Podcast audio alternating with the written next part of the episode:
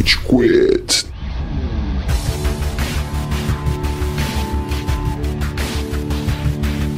Senhoras e senhores do Júri Saravá, bem-vindos a mais um episódio dessa espaçonave raivosa, cheia de ódio, tristeza e sangue de nerds, que é o Rage Quit, esse universo mágico, geek, que nós nos reunimos toda quarta-feira.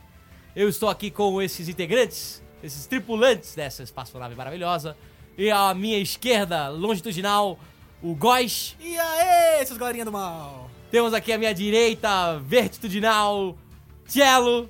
É engraçado que a gente fala que é um podcast merda de sangue, mas o único que sofre é o Gustavo, né? Por ele ser solteiro. Mano, ou, na moral, vamos ferrar, inclusive, porque vocês fizeram um bullying com o Gustavo quando eu tava fora. Você queria eu... ter participado? Gustavo! E aí? M-I-L-H-O. Eu aprendi a soletrar milho com Amaral. Mano, não tem absolutamente nada a ver com o Spelling Bill que eu fui fazer nos Estados Unidos. Nada. Ok? Cello. Não é o que a gente ficou sabendo. Ah, tá. E hoje também temos um convidado muito ilustre aqui no Rage Quit. Estamos com ele, Ivan Costa. Tudo bem, Ivan? Tudo ótimo, obrigado pelo convite. É, falar de bastante coisas nerds, de eventos e tudo mais que vocês quiserem saber. Na realidade, não sei se você tá sabendo, hoje o podcast, o tema dele é sobre as tartarugas da Malásia. Não sei se o Estevão passou isso pra você. é. Não me disseram que ia cair na prova, então eu vou, eu vou chutar lá as respostas. Nós vamos falar sobre eventos nerd. Você, cara ouvinte, que tá acostumado aí em convenções, em friends e não sei o que, não sei o que lá, em cons da vida. Vamos contar um pouquinho mais sobre a realização desses eventos, como eles rolam, o interesse por trás desse tipo de acontecimento e ninguém melhor pra falar do assunto do que o nosso querido colega Ivan. Inclusive, Ivan, até vou aproveitar para se introduza para o nosso público. Por quê? Por que você foi convidado hoje aqui essa távola de nobres senhores hierárquicos? Foi pro Estevão parar de ficar me, me escrevendo. A família do Ivan agora tá numa van do lado de fora. É, Inclusive o Estevam não tá aqui porque ele tá pilotando a van. É, ele tá circundando o nosso QG aqui.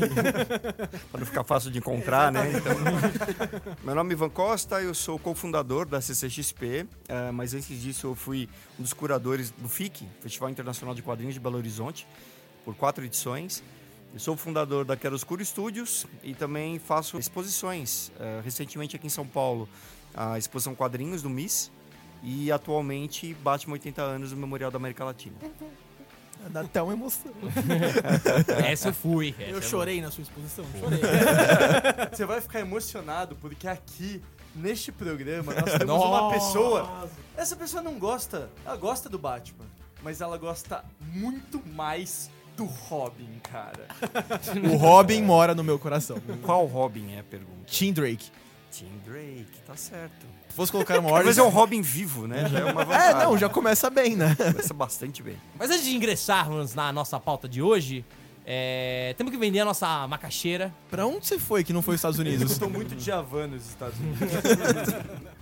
Eu vou procurar uma música do, do Djavan que tem a Por referência. sinal, aqui não, eu preciso fazer esse comentário. Hoje eu fiz um quiz, eu adoro os quizzes desses do BuzzFeed, do Quizzer. Daí hoje você- tinha um quiz falando você- qual... Calma, calma. você tem 13 anos. Sério, eu tenho. Mas tinha um quiz muito bom hoje, que é qual animal brasileiro é o seu patrono do Harry Potter. Qual animal brasileiro? o meu deu uma capivara. Só que uma das perguntas era, escolha um refrão do Djavan. e era muito bom. Porque certeza era tipo... Mel, alcaçuz, azul mar, anil. E paradas, que você não entende, tá ligado?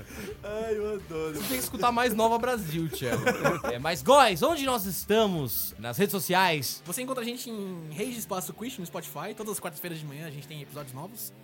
Entre o seu café da manhã e o seu almoço, você pode esperar um episodinho novinho do Rage Talvez o lanche da tarde. Talvez no lanche da tarde. Talvez na ceia. Depende do quanto tempo a gente teve pra editar o episódio. É, Rage Quit BR no Instagram, nossa principal fonte de comunicação com vocês ouvintes. Então, mande seus directs, mande seus comentários nas fotos, dê sua curtidinha. Marque a gente no seu story quando você estiver ouvindo Rage Quit lavando a louça, fazendo sua academia, no trânsito, em qualquer outro lugar. Matando alguém. Arroba PF. Estou aqui escutando o Rage Quit.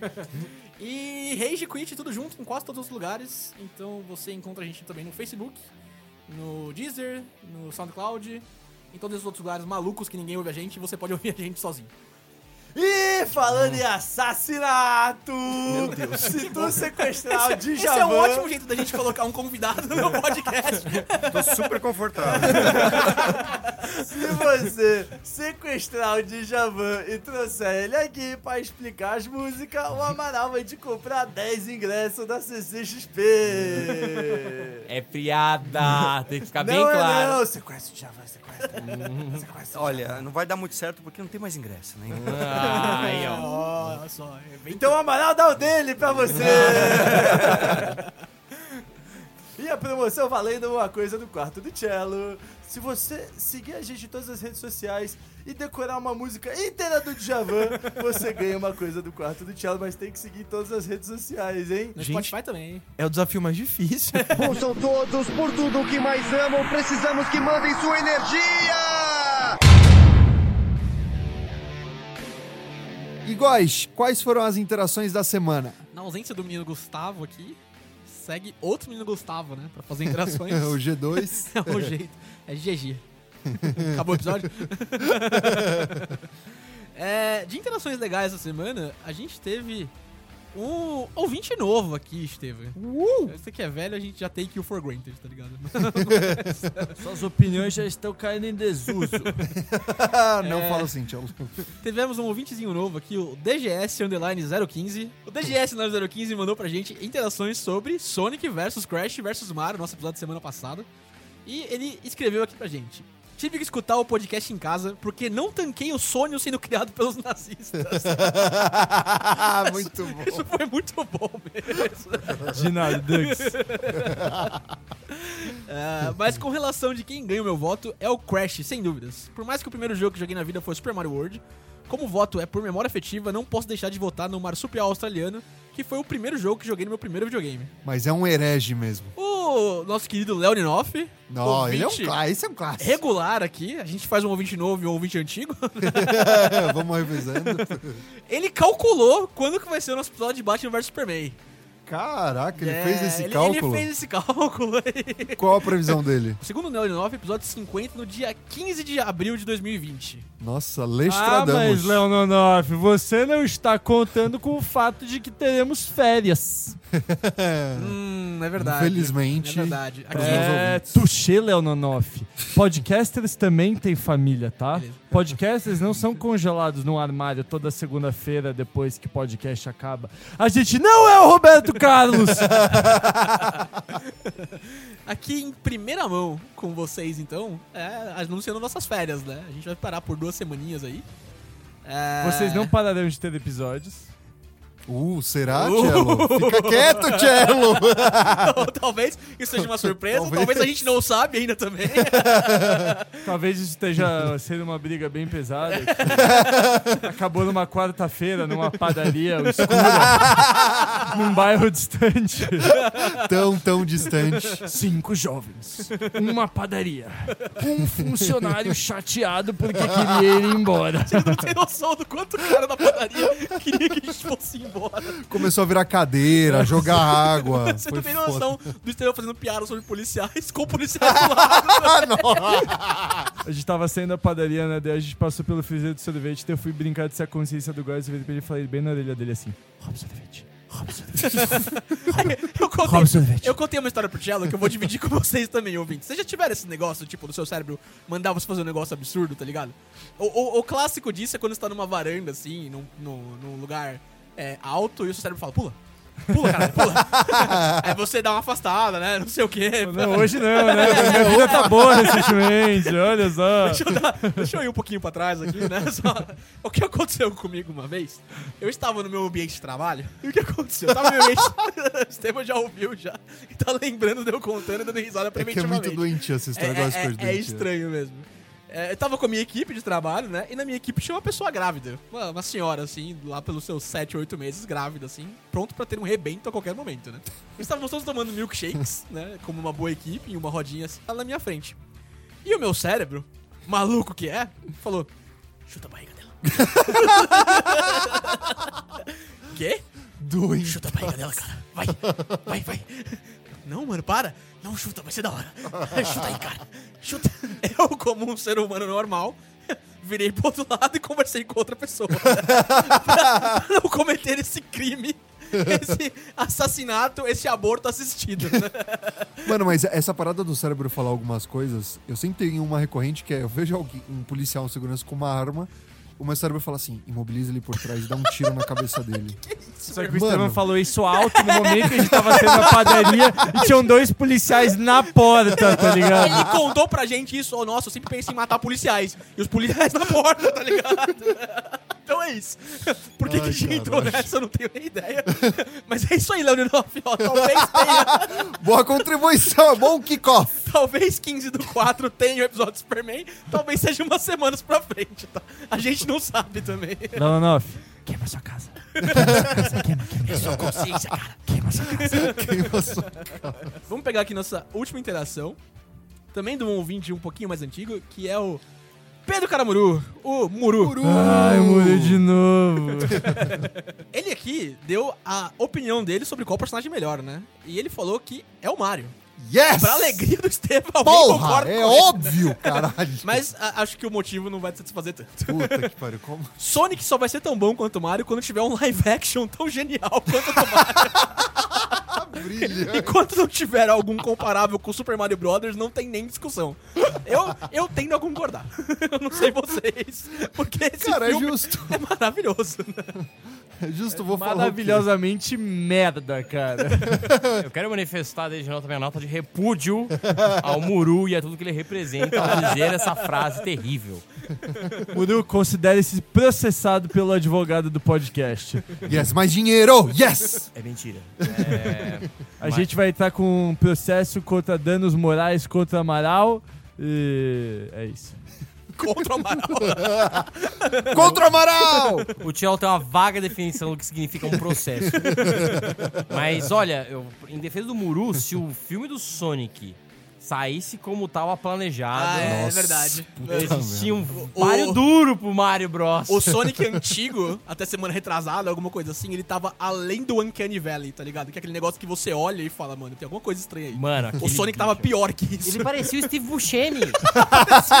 Impressionante, parecia que eles fizeram um mocap do Steve Buscemi, velho. Você que Mano, não hoje- sabe quem é o Steve Buscemi, que- Joga deve ser Google. todos vocês, né? É o Reservoir Dogs.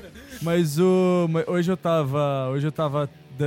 Tipo, vendo, provando umas últimas coisas do cosplay de Deadpool pra CCXP, né? Eu tava falando com, com o Kakai Wesley, que é a galera que, que eu faço com os cosplays junto e tal. daí Eu virei e falei, ah, mas vocês viram, né? O Sonic, como ele ia ser no live action? Eles, não, não vimos. Como o Sonic ia ser no live action? Então eu mostrei a foto. Quando eu mostrei a foto, Nossa. eles estavam atrás de mim, eu tava com o celular na frente.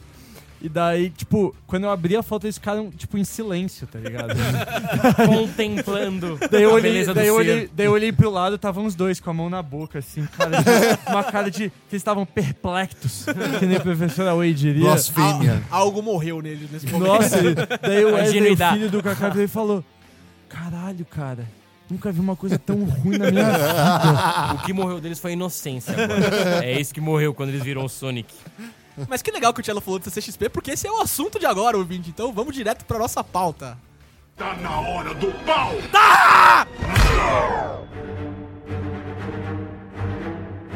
O mercado geek movimenta cerca de 18 bilhões de reais por ano. Em termos financeiros, um expoente aí, um mercado muito relevante e muito interessante. 50% tá no meu quarto. Se a gente contasse o número de stories que o Gustavo posta comprando coisas, coisas nerds principalmente, O Gustavo é a única pessoa que efetivamente recebe as coisas do Wish e recebe certo. é verdade. A única. É verdade. A única Eu fico pessoa, impressionado cara. mesmo. É, nada, nada que ele pede pelo Wish vem errado ou demora pra chegar, cara. Que magia é essa, velho? Se eu pago minhas contas em dia, Eu uma coisa pelo AliExpress, eu pedi um cosplay pelo AliExpress veio do tamanho errado. Os caras mandaram as medidas erradas, ainda mandaram uma manga maior que a outra. É que na verdade o Gustavo começou a pedir as coisas na Wish faz tipo 5 anos e elas começaram a chegar agora, aí parece que estão chegando todo mês. tá é, eu ligado? faço de conta que Tem uma caixa em Curitiba escrito Gustavo.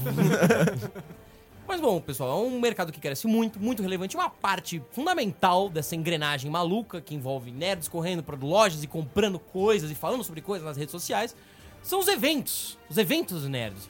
E por isso, hoje trouxemos aqui o Ivan.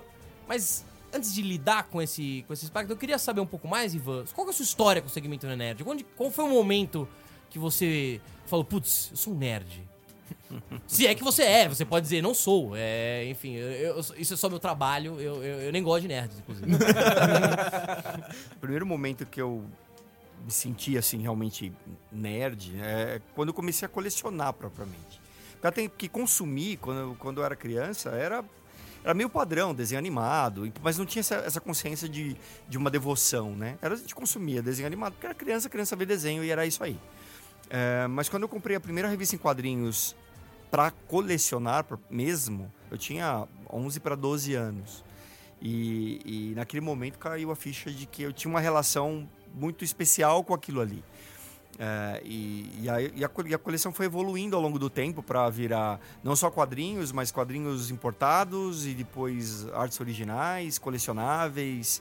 É, aí eu fiquei com uma coleção gigantesca e comecei a atuar nos eventos. Não era minha, minha é, nada com que eu me dedicava exclusivamente.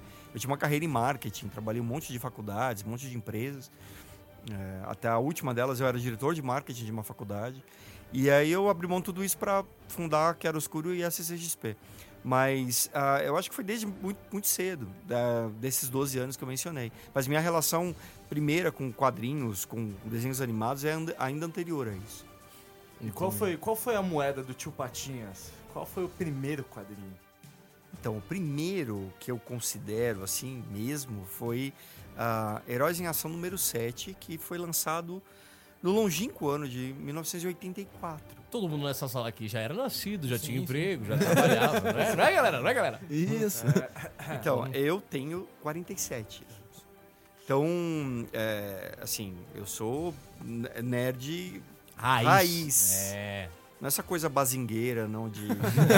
era bastante desafiador. Era, era, era desafiador você ter que ficar garimpando sebo para encontrar uma revista, você ter que esperar uma semana para sair um episódio novo do desenho animado X ou Y. Não tinha essa. é, não adiantava ser ansioso. Você ia morrer de ansiedade, porque não tinha que esperar, aí ponto final. É, mas foi nessa época. E eu comecei a colecionar pequenas coisas, que era o que tinha. né? Não, não existia. É, Eu tô falando isso, né? O pessoal ouvindo tá pensando, esse cara é muito velho. É, mas camiseta de, do Batman era na sessão infantil até o número 14 e acabou. Não tinha na- nada para adulto. Sim, uhum. Então era, era, era um outro mundo. Era quando os dinossauros caminhavam sobre a Terra. Esse elemento de dificuldade em ir atrás das coisas, né? Devia dar um reconhecimento, uma gratificação maior quando você encontrava, né? Você garimpava, ia atrás, apanhava e você tinha aquela revistinha. E ninguém podia bater um Google e falar: Não, eu sou especialista em quadrinho porque eu li aquela página X. Não, você leu aquele negócio. Então tinha um trabalho, tinha uma gratificação pessoal mais relevante, né? Não sei se mais relevante, mas é, de fato, assim, mais engrandecedora de falar, pô, eu, eu sei, eu comprei, fui lá, eu apanhei, mas eu, eu tenho o negócio. Talvez Era- a valorização fosse Era o resultado maior. do esforço, né? Daí da paciência. Então, o colecionismo ainda tem muito de paciência. Tem, você tem que procurar as coisas e às vezes demora tal. Então não tinha uma estante virtual que você encontrava um sebo num Amapá com a revista que você quer e ela chegava na sua casa dali uma semana.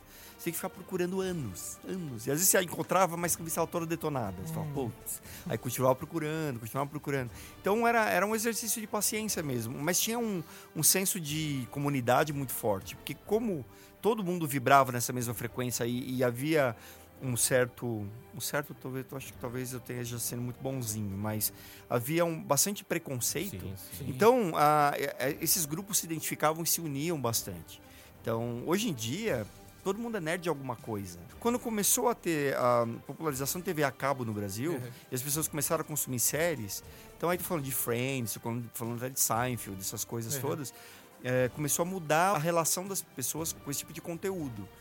Hoje tem gente que não se acha nerd, mas é nerd de, sei lá, Game of Thrones. É. O cara, sabe, devotado com aquilo, tem pop funk em casa, assistiu todos os episódios, acha que a Daenerys foi injusti- injustiçada. então a pessoa tem uma relação com aquele conteúdo, ainda que seja um único conteúdo, que é muito estreita. Existia uma demanda muito reprimida quanto a eu quero consumir mais sobre alguma coisa, eu quero estender o meu conhecimento sobre aquilo, eu quero ler uma novela paralela, eu quero, o, eu quero ter acesso a- aos scripts deletados daquilo. Isso é. Isso é Release the muito- Snyder Cut agora! Vai! Então, é, isso. o grande lance é o seguinte: é, não, não se via o público nerd como um mercado.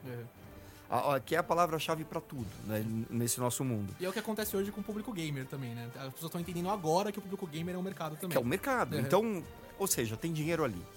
E na hora que tem dinheiro ali, começa a ter uma produção mais regular de conteúdo, de, de itens ah, relacionados, que são os colecionáveis, Uhum. outra coisa do gênero. E daí começam a botar dinheiro literalmente naquilo ali. Hoje em dia tem marcas que têm, têm produtos para o público geek que você fala, o que, que esse cara tá fazendo aqui? Mas é que tem dinheiro ali naquele mercado. Aí você vê camiseta, chinelo, mochila, viagem, né, avião de Star Trek, Star Wars. É, porque consomem, as pessoas consomem. É um pessoal que tem dinheiro. Quando tinha 12 anos e começou a ler gibi, eu tinha mesada dos pais. Hoje em dia, eu sou empresário, então eu tenho a minha grana e acabei de comprar mais o colecionável da Iron Studio Z. Então, é, Falta casa pra tanta coisa! é, eu tive que mudar de casa para colocar em volta da minha coleção.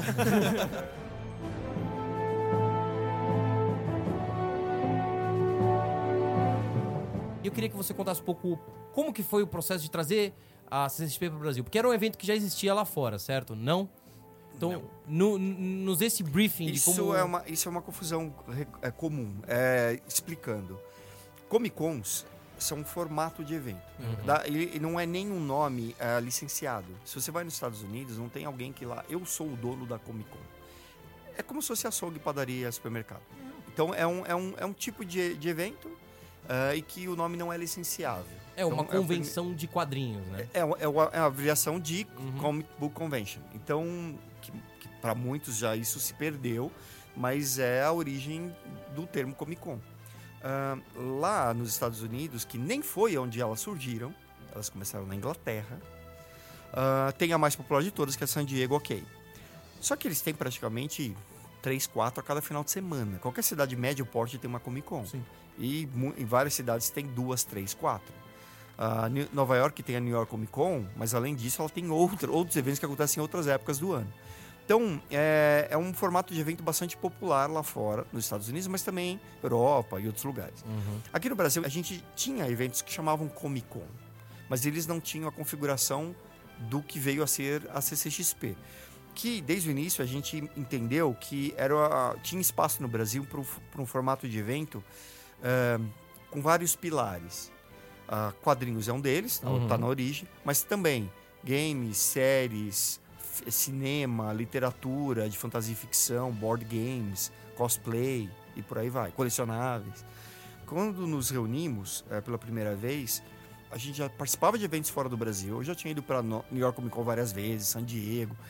E toda vez a gente falava: caramba, não tem isso no Brasil. Tem, tem uns eventos de anime que são populares e tal, mas que nunca evoluíram para virar outra coisa. E os organizadores da CCXP, os fundadores, né? eh, eu pela Chiaroscuro Studios, o pessoal do Omelete e a- o Renan pela Toys e Arion Studios, é, a gente participava desse, participava desses eventos e falava, poxa, não tem isso no Brasil. Mas é, isso o quê? Então tinha aquele modelo lá de fora, Uhum. tinha o que acontecia aqui no Brasil e a gente entendia que precisava de uma terceira coisa. Porque o fã brasileiro tinha uma, ou tinha outras demandas. Para quem já foi no- nesses eventos ah, mais conhecidos, Nova York, San Diego principalmente, cara, eles são iguais ano após ano Uhum. não muda absolutamente nada. Assim, até a sinalização aérea de identificação das ruas, eles guardam. No ano seguinte, eles puf, tiram o pó e pum, penduram de novo. Você diria É que eles sobrevivem muito pelo conteúdo hoje em dia? Porque é muita coisa anunciada na San Diego Comic Con, por exemplo, todo julho, né? Então, mas aí tem uma, tem uma separação importante para se fazer. Uma coisa é o evento, enquanto Uhum. estrutura, Uhum. outra coisa é o conteúdo. Sim. O conteúdo nem sempre é do evento. Então, quando fala assim, ah, os Vingadores foram em San Diego. Então, eles foram em San Diego pela Disney Marvel. Não é o evento que levou. Hum. Então tem, tem que separar as coisas. É, porque parece que. Nossa, San Diego levou todo. San Diego hum, criou as condições para quê? Mas eles não de fato levaram. Então quando. Mesmo, isso vale para CCXP, quando a gente fala, nossa, CCXP tá trazendo Ryan Reynolds. É a Netflix que tá trazendo. A gente cria todas as condições para que eles tragam. E, e- e- e essa responsabilidade é nossa mesmo, de ter um puta auditório gigantesco, com qualidade, com projeção com qualidade de cinema. Mas, mas são coisas diferentes. A estrutura de San Diego, por exemplo, cara, é a mesma. Eu fui, eu fui no evento em 2006, voltei em 2016. Igualzinho. Era absolutamente igual. Porque é aquela coisa de não, se não tá quebrado, você não mexe. É. Entendi. Então eles vão repetindo, repetindo, repetindo. Aqui, a gente muda tudo todo ano. Eu, eu sou é, especificamente responsável pelo Art Selling, que é onde ficam os quadrinistas. Então, toda a programação de quadrinhos, quem tá vindo esse ano, Frank Miller, Neil Adams e por aí vai. Que é um dos carros-chefes da CXP Que é um dos carros-chefes, né? que não à toa fica no meio do pavilhão. Sim, Que é uma coisa que os eventos lá fora abandonaram. Em, em Nova York, o Art Selling fica no porão. E em San Diego, ele fica no cantinho.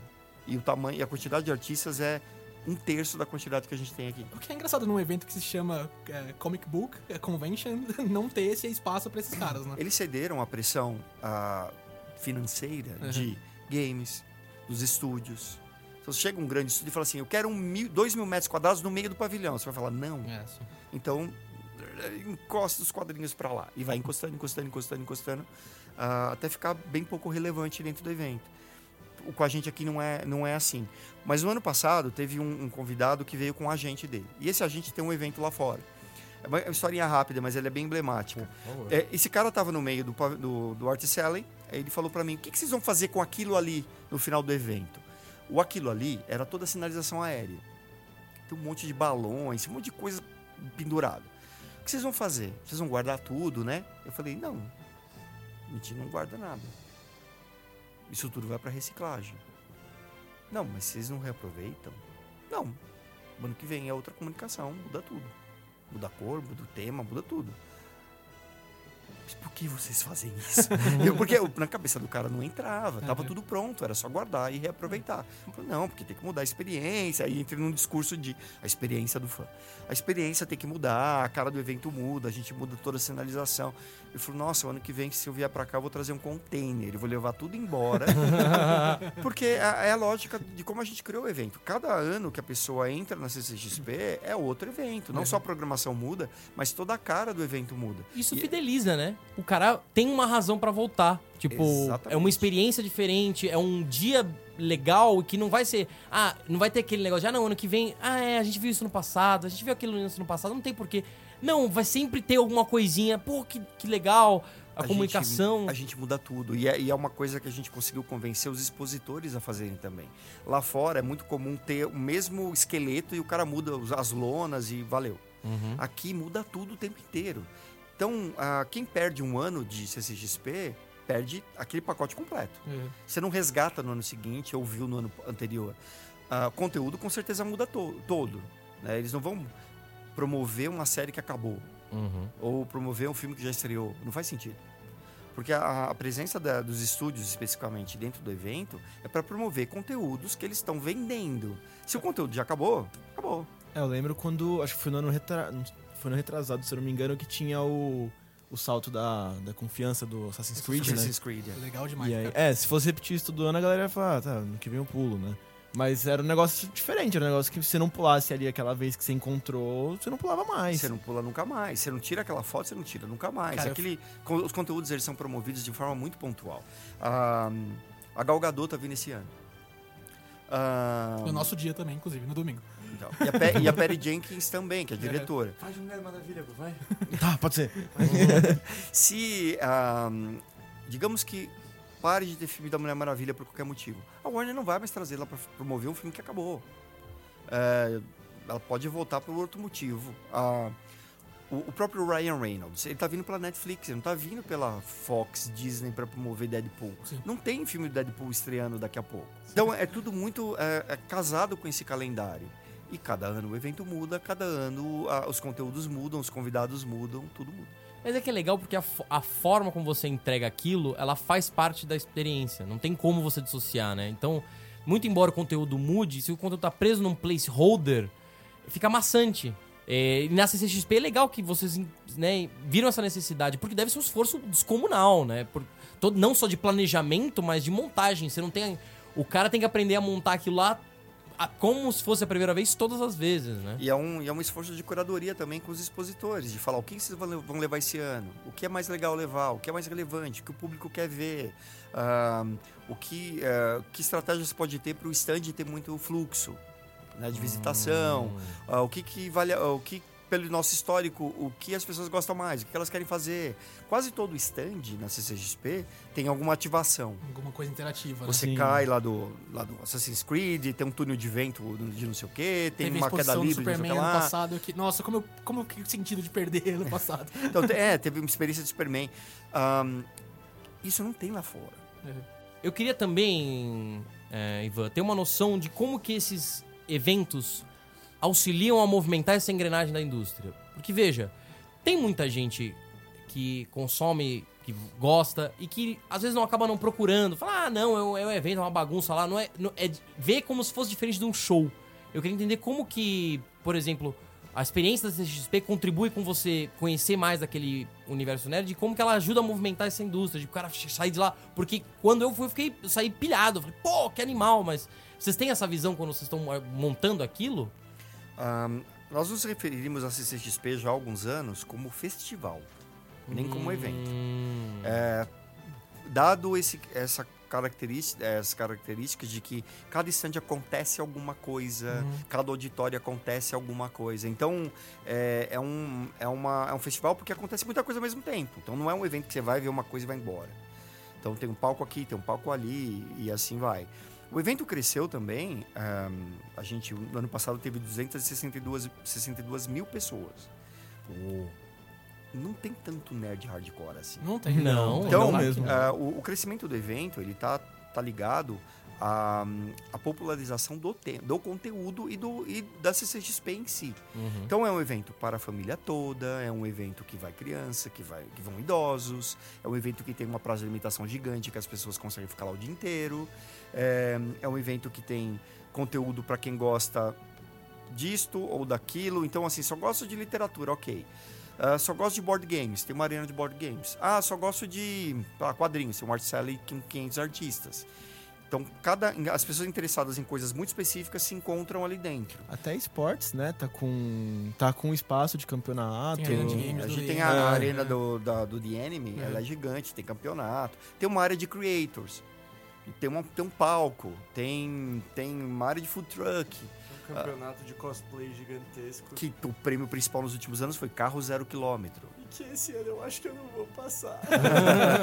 É um nível brutal, cara. É, Não, mas a galera leva ano muito. que vem, É animal. ano que vem, ou vocês- vocês escrevam essas palavras. Aham. Ano que vem eu vou estar com a coisa, com o cosplay mais da hora que vocês já viram na vida de vocês. Não precisa escrever, Tielo, tá gravado. a gente volta nesse episódio. Ano que Mas vem. escreve também, você tá escrevendo? Já escrevi, já. Tá bom, boa. Mostra aqui. Tá aqui. Ah, olha lá. que bom. Ivan, parece que a cada ano fica maior, mais, mais não maior hum, só em nível de, de, de tamanho, mas parece que vocês enfiam mais coisa lá dentro pra acontecer. Como que vocês fazem isso, cara? Qual que é a estrutura?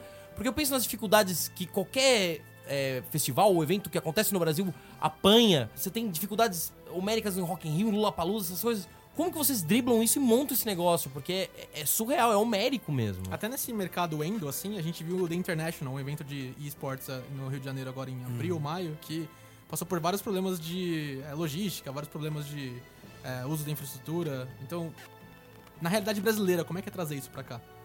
É, quando, em 2013, quando a gente começou o projeto do que viria a ser a CCXP, é, a gente brincava muito com uma frase do filme Campo dos Sonhos, que a gente dizia que construa e eles virão. É, porque a gente acreditava realmente que tinha uma, uma demanda reprimida ali. É, a demanda reprimida, ela ia até um certo ponto. Então, talvez não seja as 262 mil, mil pessoas. É, mas precisava então ajudar a popularizar o conteúdo. Então, é, é- tem um efeito Tostines aí na coisa toda, Uhum. que a gente ao mesmo tempo se aproveitou de uma onda que tem a ver com os filmes, né, que ajudam a, a- a tornar mais é, mainstream esses conteúdos, né? Se pensar hoje em dia que ah, nosso, nossos pais sabem quem é o Homem-Formiga, Sim. isso era impensável. Cara, né, é, um é fazer a, a minha mãe ter vontade na CXP, sabe? Pois é. Imagino que esse seja um desafio, assim. Porque vê, a, a pessoa vê na TV e vê que é divertido e tem um monte de criancinha lá de, de vestida de Stitch lá, né? E um monte de, de cosplay. Você fala, nossa, que legal, quero ir lá pra essa essa festa. Tem um casalzinho de idosos que vai todo ano Eles na vão todo ano, eles são, eles são do Nordeste, eles são incríveis. Eles são, no ano que eu fui, eles foram de Muriel e Eustácio, do, do Coragem com o Covarde. Nossa! Nossa, incrível, cara. Eu tenho Eles foto com eles. incríveis, Eles são, muito incríveis. incríveis. E ele, então é um evento para todo mundo mesmo. Uhum. E a gente conseguiu convencer as pessoas disso. Então, eh, e trazer esses conteúdos todos. Então o evento fica muito. Na, na época da CCXP, a gente domina o noticiário de entretenimento e cultura. E dominam o Jabaquara também. Também. se O Jabaquara também para, a Imigrantes também a para. Imigrantes para também. Porque é muito conteúdo, é, num, num- num nível em que, que o Brasil não está acostumado. Uhum. Nunca, nunca esteve. Porque ah, normalmente era assim: ah, vem uma pessoa, faz um negócio e vai embora. E quando não tinha o evento, eh, isso ainda acontece eh, nos outros meses, né? Quando não tem CCXP. Putz, vem um ator, faz uma pré-estreia, faz uma coletiva no hotel e vaza. Agora, quando ele vem na CCXP, meu, ele vai no auditório com 3.500 pessoas que ficam urrando o nome do cara. E aí, sabe, tem painel, tira foto. Eu lembro que quando o James Gunn veio, que eles estrearam ah, o trailer do Guardiões 2 aqui, né? Quando ele entrou no palco, ele tremia. Porque é muita gente. Imagina, 3.500 pessoas urrando o seu nome. Pô, e ainda mais o James Gunn, que não que eu conheça ele pessoalmente, né? mas eu que sou grande fã, ele o cara, é um cara tem um perfil mais assim, nada, ele não é um showman. É, é um cara mais na dele. Agora ele vai pra um auditório homérico, todo mundo. Ah, e, e ele deve se assustar, porque. Não sei se você consegue perceber uma diferença entre o, o, o fã brasileiro, nós e a galera de fora. Eu, eu sinto. Eu não sinto muito mais loucos e muito mais. Caraca, que animal que o cara tá aqui do que o. ah, Não que a outra galera não faça festa, né? Lógico, mas. É, ah, é, são aspectos culturais. É, O, o brasileiro é muito mais caloroso. Os convidados sempre falam isso. Então, o tipo de. Parece muito etéreo isso, mas assim, a energia do, do, do público ela é muito diferente. A gente tem. Bom, esses eventos fora do Brasil, eu já fui em um monte, em vários países. Uhum. É, a gente fez nesse- neste ano um em Colônia, na Alemanha. Uhum. É, fez uma CCXP lá. É engraçado porque os fãs, eles são assim educados, digamos assim. então é, é tudo muito é um- muitos tons abaixo. Não é que eles não estejam gostando, mas é que a, a forma como eles demonstram essa alegria toda é, é outra. Então aqui os caras ficam gritando e sobe, bate palma e, e fica ca- e canta junto. Quando eu lembro da primeira CCXP, a gente teve a pré-estreia com a presença do Richard Armitage aqui na última parte do Uhum, Hobbit. do Hobbit. Ah, ele entrou no palco, ah, então, blá blá blá, vamos ver a pré-estreia, não sei o que, não sei o que. Um monte de fãs, eles já tinham combinado, ficaram de pé e começaram a cantar aquela música dos anões. Ah, nossa, que da hora. Que animal! Então é o tipo de coisa que eles não estão esperando, Uhum. não é nem a gente. E quando acontece, todo mundo fica assim, mano, o que está acontecendo? é, É o medo na- de alguém fazer alguma coisa que não cabe ali. É, mas, mas ao mesmo tempo eles, eles percebem que o, que o brasileiro é muito respeitoso. Sim. Ahn, da última vez que o Frank Miller veio, em 2016, ele queria dar uma andada pelo pavilhão. Eu falei, isso não me parece uma boa ideia. aí, aí eu fui dar uma volta por- pelo caminho que ele faria com o segurança dele, que veio de fora. Uhum. E, ele, e o cara falou assim: Nossa, é engraçado. Aqui a gente tem uma sensação de segurança muito maior do que fora. Eu não consigo andar, cogitar andar com o Frank Miller pelo show floor de San Diego, de Nova York, no evento na Europa, nem pensar. Aqui dá pra andar de boa. A gente tem ali um microcosmos ali dentro da CCXP que, cara, é um meio que o reino da fantasia. Tudo funciona, é tudo maravilhoso. as- os caras saem daqui falando bem pra caramba. ah, os convidados, os fãs também, mas os convidados também. E isso ajuda a, a propagar a reputação do, do evento lá fora. Pra gente é ótimo.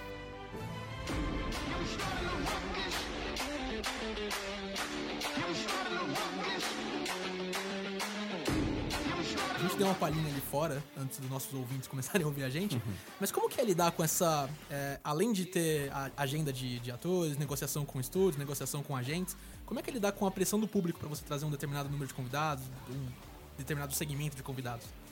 É, aqui cabe uma explicação. Os convidados que vão para um evento, sejam eles quadrinistas, atores, eles se dividem em, algumas categorias. A primeira são, eh, são aqueles que a gente, a gente traz. No caso de atores, eles vêm para vender foto e autógrafo. Então, é esse modelo de negócio do cara. Ele vem para vender foto e autógrafo. Ele fala: olha, eu não vou sair daí com menos de tantos mil dólares no bolso, que é o chamado mínimo garantido. Ah, e ele vai trabalhar para tentar passar desse número né, e vender o máximo possível. Ah, o segundo grupo são, os, são ah, os convidados de expositores. É como, por exemplo, Ryan Reynolds, que a gente falou agora há pouco, a Gal Gadot, a Margot Robbie também, que está vindo esse ano. Uhum. Ah, e aí tem um terceiro grupo, que, que são aqueles que vão por conta própria. O cara fala, não, eu quero ir porque vale a pena, quero estar lá. O, o principal exemplo disso é o art selling. Né? Os, os artistas se inscrevem e chegam a pagar, alugar uma mesa para poder estar lá. Ah, a gente acaba tendo mais influência no primeiro grupo, que é quem a gente convida. Então, a gente ouve sempre o que os fãs querem, mas, cara, é um alinhamento planetário para as coisas darem certo. É, é engraçado que muitas vezes fala assim: ah, convida o fulano. Convidar o fulano significa ele ter agenda, ele querer vir, ah, ele, ele, as exigências dele serem razoáveis para o que o evento oferece. Ahn, e, e ter uma ressonância com, que, com o próprio público. Às vezes as- é muito fácil trazer ah, algumas pessoas que, putz, os fãs não estão querendo ver esse cara. E aqueles mais bombados, às vezes, estão com cachê milionário e você não tem como trazer um cara desse com o mínimo garantido de 500 mil dólares. Como é que você vai trazer isso? Né, Com dólar a 4,10. Com esse dificultante. tem coisa que ainda tem isso para dificultar. E uma economia que não vai lá tão bem. Uhum. Então, é, tudo isso tem que se equilibrar. É, tem uma dificuldade que a gente tem, que a, que é a época do ano, que se por um lado os grandes eventos já acabaram, a gente está muito perto do Thanksgiving. Uhum. Então, assim, ah, eu vou estar com a minha família viajando, blá blá blá, e às vezes, às vezes se complica um pouco as coisas. É, mas uma coisa que os fãs podem ter certeza, a gente fala com absolutamente todo mundo. é, o tempo inteiro. Ah, por que, que o Neil Gaiman nunca veio? Acreditem, ele é convidado todo ano. todo ano. E aí, ah, tá gravando série Netflix. Ah, o filho nasceu. Ah, Amanda Palmer tá fazendo show. Ah, tô escrevendo um livro, tô no alto de uma montanha isolado. Cada ano é um motivo. E Mas esse é, mais, é o mais ano. orgânico deles em se tratando de New Gaiman, né? No meio de uma montanha escrevendo, desenhando no carro. Não é, cara. Então, é- é- é- tem gente que é difícil trazer, mas uma hora dá certo. Ah, a gente teve é, vários convidados que. Meu, a gente ficou tentando anos a fio. E no, no meu caso, especificamente, antes eu era do curador do FIC. Tem gente que eu comecei a tentar trazer do FIC e só vou conseguir na da CCXP. Então, são tentativas que já têm 12 anos. É, não é fácil. Mas é bom que quando o cara vai ele é bem tratado, ele quer voltar todo Ele ano, quer né? voltar. Tem é, algum quer dizer que, que- é o... Tipo, que você coloca assim, tipo, eu vou trazer você, um dia você vem. Ah, tem vários. É o próprio Frank Miller.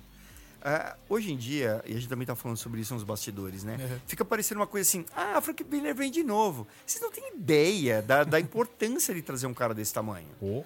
Né? Ele, pra DC, é o que, basicamente, o que eu, guardar as devidas proporções, o que o Stan Lee era pra Marvel Uhum. né? Sendo que ele continua produzindo, o Stanley não produzia há décadas. Então, é, é, um, é, um, é um nome muito gigante, muito gigante. Qualquer grande evento no mundo ficaria honradíssimo de ter o Frank Miller. Ele está vindo pela terceira vez. Então, sabe, teve presente metade das edições da CCXP. E tem algum caso de algum convidado que vocês tiveram que alguém hiper famoso, hiper importante no meio que pediu pra vir até agora? Que falou que, sei lá, ligou pra você, pro Érico ou pra alguém e falou: Eu quero ir. Cara, tem, tem, um- tem um. E neste ano, ahn, logo nas primeiras edições da CCXP, eu entrei em contato com o Neil Adams, desenhista do Batman, na década de 70 e tal.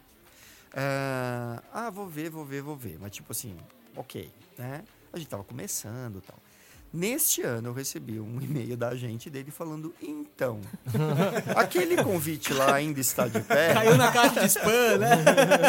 É, mas, cara, é, eu, eu- a gente nem pega pilha com esse tipo de coisa, porque é normal. Um cara muito grande, ele só vai perceber você quando você também é muito grande.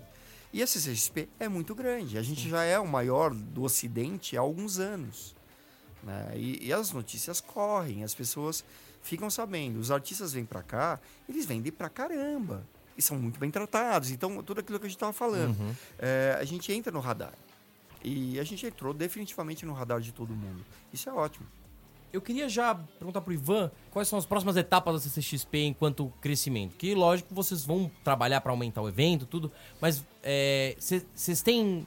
Quais são os- o planejamento de vocês em nível de futuro? Vocês querem crescer agora para se tornar internacionais mesmo? É, colocar a CCXP em outros lugares, é, em mais outros lugares além do Brasil? Ou é, aqui vocês têm alguma mudança de planejamento em vista? Eu queria saber se o que vocês fizeram no ano passado, ou retrasado também, é, de fazer a CXP Tour no Nordeste, também é um planejamento pra vocês, se vocês querem expandir isso também.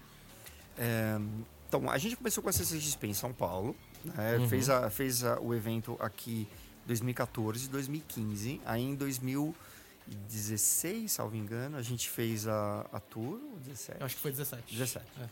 Ah, a gente fez uma experiência de um evento no, fora de São Paulo, né? foi no Nordeste, foi em Recife, Recife, especificamente. né? Tecnicamente em Olinda, né? Mas era Aí, mas era Recife. Ahn, e a gente fez o evento lá.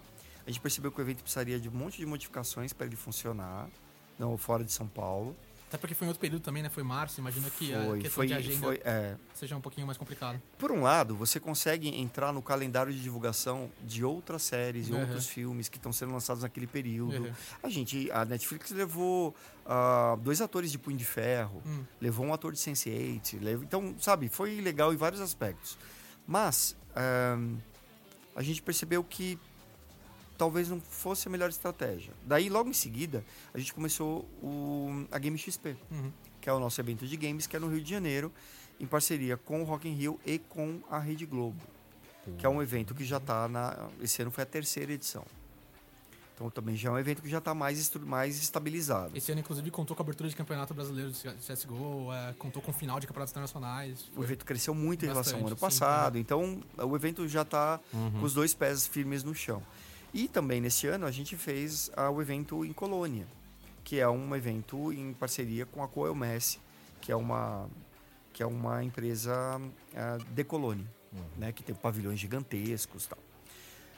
É, então as expansões elas caminharam desse, desta forma. A gente tentativa e erro, vai vendo o que vai funcionando melhor, planeja tal. Isso daí tá tudo andando. Tanto é que Game XP já tá fixa no calendário. É, CCXP Colônia acontece novamente é, no ano que vem. A gente tem outras coisas em planejamento. ah, tem outras coisas que inclusive vão ser anunciadas em breve.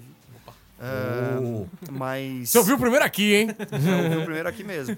É, e que a gente sim vem pens- vive pensando em coisas diferentes para fazer. Dentro de CCXP, nessa, nessa joint venture né, das, das- dos realizadores, mas também separadamente. Né? Os realizadores também fazem suas. dão seus pulos. Eu com as minhas exposições, que é, o, que é meio. É o hobby dentro do hobby.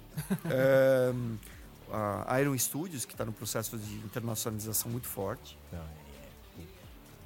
É, é assombroso. É pô. assombroso. É assombroso. Eles estão, sabe, escritório fora do Brasil. Tá, tá, tá ficando bonito o negócio. E eu vejo uma coisa legal da CXP que vocês são fãs e vocês estão fazendo uma coisa que vocês curtem. Sim. Então é óbvio que os outros fãs vão curtir. Cara, a premissa, pra mim, é a premissa básica que meus pais sempre me ensinaram quando eu tinha que dar um presente de aniversário. Eles sempre falavam pra mim, se você vai dar um presente pro seu amiguinho, você vai dar pra ele de presente o que você quer ganhar. Porque se você quer ganhar isso, é porque ele vai curtir isso também, sabe? Porque você tá dando uma coisa que é do fundo. Os sócios, eles, eles continuam é, é, envolvidos em áreas essenciais do evento Uhum. e, e áreas de curadoria. Então, a gente não, não se preocupa mais diretamente, eu, por exemplo, ah, com organização da fila. Uhum. Passou essa época, graças a Deus. Não Mas, precisa se preocupar com quantas cadeiras vai ter no salão. É, mas assim, a, a parte de quadrinhos, da- do- entre os sócios, quem é que é desse mercado? Eu. Quem cuida do, da programação de quadrinhos? Eu. E detalhe, quem avalia as 1.100 inscrições para a mesa, correndo a mesas no Art Sally? Eu. E é aquela questão, né? Vocês, como sócios, não precisariam estar fazendo isso. Vocês poderiam muito bem delegar isso. É, contrata alguém, põe lá, mas Só ao mesmo qual tempo... tesão, né? Então, aí a gente quer estar envolvido, a gente conhece, a gente respira o evento o tempo inteiro. Sim. E, é, e a gente conhece muito o que é, como é, como o que, que funciona. E tem muitos contatos que a gente tem. Então, pessoas que, voltando ao exemplo de, de quadrinhos, é, é, é, eu, tenho, eu tenho contato pessoal com, com, com, com os artistas por outros canais. né? Pela Chiaroscuro Studios, por eventos, por participar de outros eventos, é, por ser colecionador. Eu tenho várias coleções de arte do Brasil de quadrinhos. Então, é, isso me dá acessos. Agora, você pega um funcionário e fala, amiguinho, tá aqui seu crachá, vai lá fazer isso, vai. Não, Não Cara, vai ter, não vai não fluir da mesma forma orgânica. né, vai, cara? ou vai ter uma curva de aprendizagem que o evento vai sofrer durante uma, duas, três edições. Não tem aquele tempero de mãe, né? Aquele amor colocado na comida, né? Pois é, então tem, tem curadoria, e curadoria é a palavra-chave do, da CCXP. E quando a gente montou o evento, é um é um negócio que eu, que eu mencionei no início da conversa, você falou de Lola Palusa. A CCXP hoje ela é um misto de várias coisas. A gente ah, foi para San Diego, foi para Nova York, mas não, de longe não são as, as, as únicas influências. Tem muito de Rock in Rio ali. Tem muito de Lollapalooza ali. Tem muito, tem muito principalmente de Tomorrowland ali. De ter uma experiência dentro da experiência, né? aquela coisa da cenografia, da tematização, do fato de você, da imersão, da, do, de cada ano ter um tema. Tudo isso daí, ele, ele foi bebido em várias fontes. Eu fui num evento esse ano, é, no Lago de Como, olha que chique. Ah, na Itália, que era um evento de quadrinhos que ah, tinha. lá, Os, os, os, os convidados eram incríveis. Público participante, 300 pessoas. Era um evento para 300 pessoas. A gente faz reuniões que tem mais gente. então, é, mas era um evento hiper gourmetizado.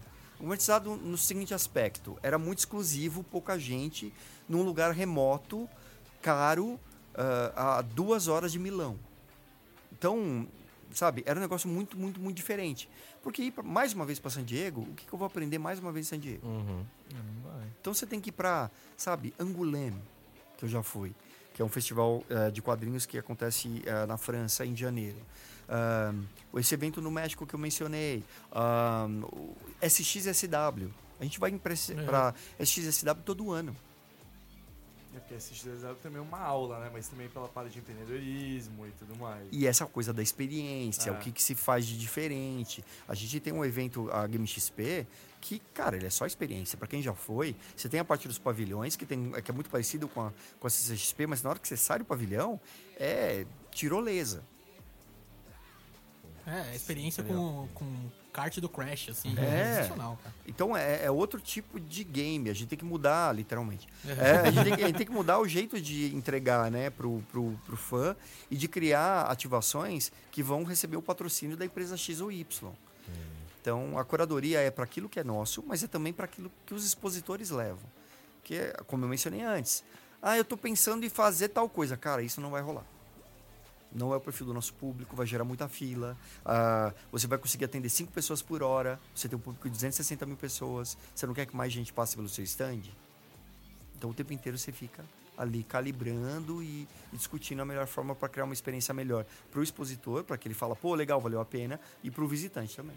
Pô, que show de bola. Ivan, é, queria, né? Posso só fazer um último adendo antes? Claro. Só complementando essa parte de você falou de a curadoria é importante. Eu tava no, no evento do Fire do da Hotmart em BH. Ah, ainda achei que fosse o Fire Festival. Eu tinha achado também na hora que falou, foi uou. Ah, não, mas chama, chama Fire Festival também, mas é o da Hotmart em Belo Horizonte. É, não é aquele. Não, não é, o- não é o que a gente tá pensando. Não, ainda bem, ainda me escapou. Não, não é, não é. Pra quem não, pra quem não sabe do que a gente tá falando, tem um documentário no Netflix, vale a pena assistir.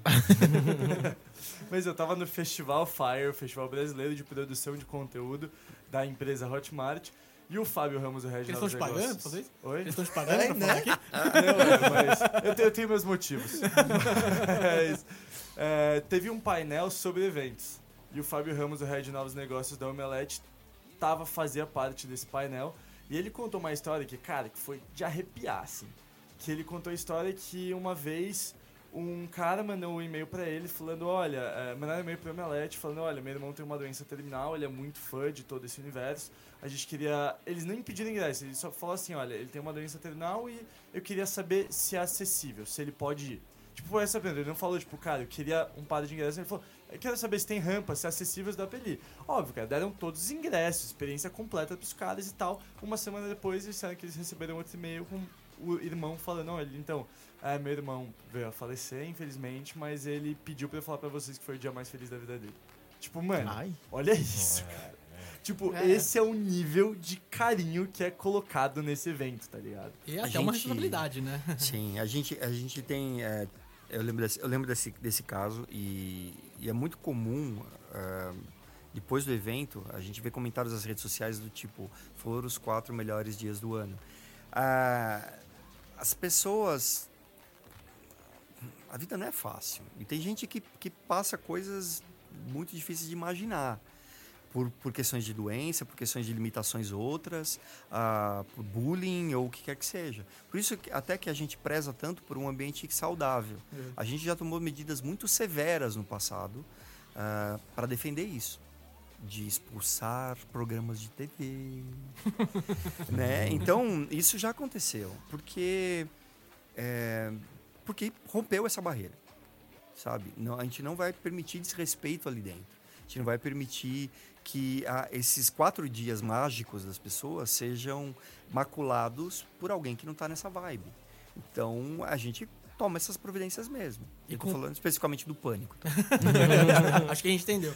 E com o passar do tempo, cria-se essa cultura para que esse tipo de ação não seja mais necessária, né? As pessoas entendem lá dentro que existe um tipo de comportamento que você deve evitar, que existe um tipo de comportamento que você deve adotar. Até E porque é um evento nerd, né, Sim, meu? é. Como é que. Não, é- não, não se diz respeito a um segmento, teoricamente, de pessoas que são, né? É. Mas perdeu esse objeto, mas ainda assim, como é que você vai ter um, essa experiência role-playing se você não. Se todo mundo não comprar a ideia, Sim. saca? Se É, tiver um, um- um sujeito que tá fora dessa, dessa vibe, não funciona. Uma feira medieval não vai ser uma feira medieval se tem um cara de jeans no meio. Pois é, as, as pessoas elas entram muito no clima e a gente bate muito nessa tecla de que é, a CCXP é o lugar para você ser quem você quiser. Que aí já tem embutido um discurso de inclusão, né, de, a, de repulsa a qualquer forma de preconceito, discriminação, tal, tal. É, é, a gente tem mu muitos, tanto criadores quanto, quanto é, visitantes, que são LGBT, que são ah, deficientes físicos, ah, que tem questões outras. Cara, ali é o espaço para todo mundo. O cara pega, vai na cadeira de rodas, faz um cosplay de Professor Xavier e é isso aí. Entendeu? É e, não, e qualquer forma de, de assédio, preconceito, a gente vai para cima, mas vai para cima pra valer. Pra valer. Pô, bom, bom saber que é um ambiente, cara, que preza por isso e que não importa como você seja, você vai pra lá, você vai encontrar.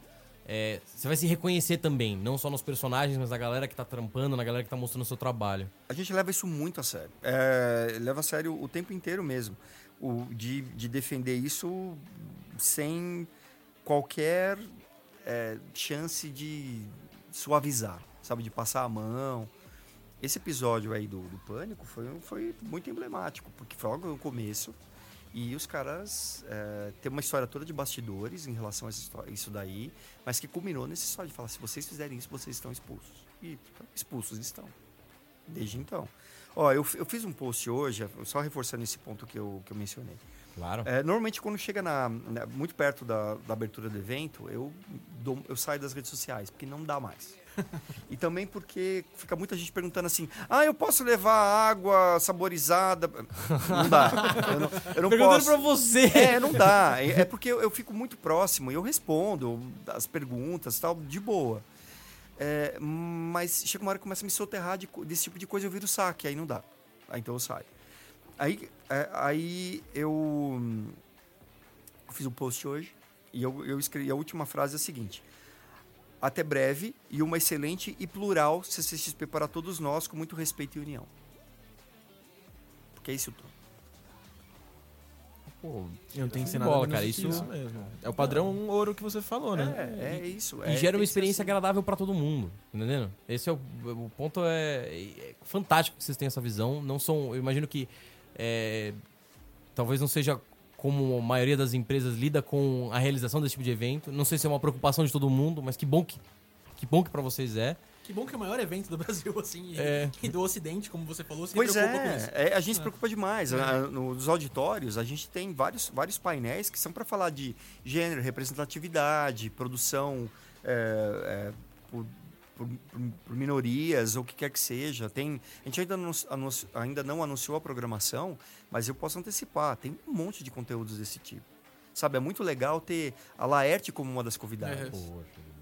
É. né? Então tem, tem um monte de, é, de, de conteúdos, de- Tá todo mundo ali dentro. É, é para todas as tribos mesmo. Cara, que legal que o ouvinte do, do, do Rage Quit que vai a CCXP sabe que vai se sentir é, contemplado e que vai. é, não importa. Né, não, não será excluído da, da brincadeira, da festa. Muito pelo contrário, vai fazer parte dela. É, Ivan, eu queria que.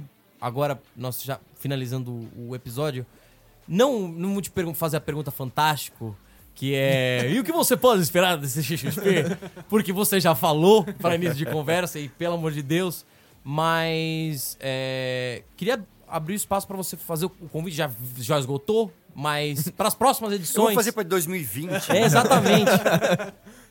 É, a, a CCXP ela, ela vai se renovando ano, ano a ano. Né? Uma- e vai subindo a barra e vai ficando mais complicado de fazer. É, Diz isso enquanto treme o olho. é, né? pois é. Nossa, é. Desce uma lágrima no olho esquerdo de joga, joga mais um ansiolítico pra dentro. Ele- o, o evento, é, para quem nunca foi, é, não é um evento, é um evento é, codificado, sabe? Não é um evento só para iniciados, não é um evento só para quem é muito nerd hardcore, não é. É para um evento para todo mundo. É um evento bonito, é um evento divertido, é um evento que é um evento de consumo de conteúdo e consumo de consumo mesmo. Porque ah, o evento está no comecinho de dezembro, é o início das compras de Natal. Você encontra um monte de coisas exclusivas, um monte de coisas diferentes. Ah, é, Acabou de cair o salário, então segure para gastar Acabou de lá. cair o décimo terceiro.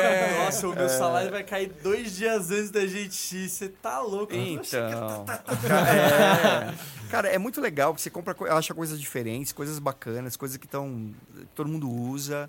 É, você consegue comprar, sabe, apertar a mão de um, de, um quadrin, de um quadrinista que você gosta. Você consegue ver de perto, ou às vezes não de tão perto, ahn, um, um ator o- que você gostaria mais muito perto de conhecer. que você poderia, né? É, mas você sabe, até nesse aspecto tem, um tem um- uma coisa que a gente inventou aqui, que é o tal do red carpet. Lá fora, o que acontece? De novo, vou pegar exemplo San Diego. Painel dos Vingadores, mesmo exemplo também. Aí ah, os caras entram pelo, pelo backstage, vão pro palco, dão tchauzinho, e, senta no painel, fala meia hora, dá tchauzinho e somem. Aqui, os atores, para entrar no palco principal, eles passam por um red carpet. Que você, se você não conseguiu entrar no auditório, mas você estiver posicionado ali, você vê o Will Smith passar, você vê a Sandra Bullock passar, você vê o Tom Holland passar. Entendeu? Então a gente consegue ah, é, dar, oferecer essa experiência para um público muito maior. Que o cara não precisou dormir na fila para entrar no auditório, para ver o painel. Se o cara só queria ver a carinha do, do, do- Will Smith. Respirar o mesmo ar que É, eles, ó. fala, puta, viu o cara, dei tchau. Beleza, é só ficar ali. Acabou aquilo, o cara entrou, você vira pro outro lado e vai tocar seu dia dentro do evento. Uhum. Então, é uma coisa que não tinha lá fora. A gente inventou aqui e vai aperfeiçoando ano a ano. É, o próprio estúdio do Omelete, né? Sim. Que é de vidro, É. fica ali, no- ali numa área, fica um monte de gente em volta, consegue ver quem tá lá dentro. Com É, live quase o evento inteiro, assim, né? Pois é, então não, não é aquela coisa, ah, tive que dormir na fila para ver fulano. Se quiser ver o painel, sim, vai ter que dormir na fila, sorry. Mas o Não tem como. É, não tem como escapar, mas se você quiser só ver o cara, você consegue. Então é um evento muito democrático, né? Então vale muito a pena nesse sentido também. Agora, uma informação de ouro é, não deixe para o último minuto. Ah, eu quero o ingresso para sábado, cara. Não tem desde maio. Volta uns meses atrás. É, é, é, porque não tem. Não, vai, não tem desde maio. Então, é algo que você. ah, se você quer ir no evento, logo no começo do ano você fala: bom, o evento vai ser dia tal, tal, tal e tal. Eu posso ir no dia tal e tal. Já compro o ingresso. Você pode ir quatro dias, já compra dos quatro dias. Você pode ir só no sábado, já compra do sábado, de sábado. Porque ficar jogando com a sorte, na verdade, você está apostando no azar. A chance de não conseguir ingresso é cada vez maior. Show de bola. Ivan, muito obrigado por ter participado. Foi incrível. A gente teve uma noção muito maior desse- das engrenagens desse evento e, e dessas roupagens que às vezes não ficam claro para quem só vai uma vez, que ele tá sempre mudando, sempre se esforçando para incluir mais gente incluir gente mais diversificada. Isso é muito bacana. Muito obrigado mesmo por reservar essa sua noite agradável de segunda-feira pra vir aqui falar com Faltando três semanas pra abertura do evento. Agora que a hora que Somos fica cada vez mais cara. Muito obrigado mesmo, tenho certeza que nossos Muito ouvintes obrigado. vão, vão achar do caraca. E se não forem nessa desse ano, com certeza vão na do ano que vem. Conosco estaremos lá também pra No prestigiar. painel do Rage Quit. Painel do Rage Quit. E o que eu te falo é, cara, vai ser minha primeira CCXP e se eu já tava ansioso antes disso Nossa, aqui é- hoje, é verdade. porra, agora eu tô 10 vezes mais ansioso. Essa é a terceira que eu vou, mas é um sentimento de primeira, assim, cara. É verdade, essa conversa dá uma renovada mesmo e olha. É, é- é- cada ano é um evento novo. Sim. Cada ano é um evento novo. Muda, muda tudo mesmo, muda demais conteúdo, tudo. É, a pessoa entra e tem. um- É, é- o- às vezes a gente não consegue, mas muitas vezes, na, na abertura do evento, na quinta-feira, ah, ou mesmo na, na- na Spoiler Night, que é uma coisa que a gente inventou há poucos anos, Uhum. é, a gente fica na, na entrada ali, na catraca, pra ver a cara das pessoas quando entram. Porque é sempre assim. As pessoas se assustam porque é tudo novo, ela não sabe o que ela vai, o que ela vai encontrar. Tudo bem, ela sabe que vai ter um stand da Netflix, da Disney, da Warner, mas ela não sabe como vai ser, o que vai ter, como vai estar decorado. A gente tenta manter essas informações sete chaves. Então, é, é um evento novo para todo mundo, é um evento novo para nós também. E ah, a gente espera todo mundo que já tem ingresso. É, os que não tem, melhor não ir, porque só vão fazer trânsito na, na Imigrantes, não é uma boa ideia. E, bom, agradecer a todo mundo. É, o Estevan não, deve mais escrever para mim de madrugada. o que vai ser- Eu não contaria com isso, pra falar a verdade. Eu asseguro. Eu asseguro. Se precisar, eu conve- confisco o celular já, dele. Já, já recebi aqui no radinho que sua família já tá solta, tá? Ah, que bom, obrigado. Obrigado, pai. Obrigado, mãe. É, a gente vai mudar, tá? E, não, mandar um abraço para ele também. Pouco, mandaremos. Muito mandou um abraço, mas com um muito recado obrigado. junto, né? Estevão, a gente mandou um abraço e um para de Eu tô mudando o número do meu celular. E é isso, gente. Valeuzão por ouvir. Procure a gente no domingo lá, se você estiver na CXP. Estaremos Vai ser fácil, vai ter, um, vai ter um Luke Skywalker e um Deadpool. Se vocês verem um Deadpool andando com o Luke Skywalker, vocês vão, vão ver. Não, pode ter um ceia também, eu posso Ah, pode levar ter a um minha. ceia também, é. né? Pode ter um ceia. Você não vai de Robin? Ih, intimou, hein? Intimou. Se foi um Eu tinha pedido. entendido que Agora ele eu- de Robin. Não, 80 anos do Batman, acho que tem que ir de Robin. Não, vou, fechou, acabou. Se foi um pedido seu, eu vou de Robin. Agora o Gustavo vai virar noite, mas vai sair uma fantasia de. Robin do caramba. Tem, tem uma costureira pra você fazer rápido. É isso, gente. Valeu, GG. Falou, galera. Abraço. Gente. Você ouviu Rage Quit.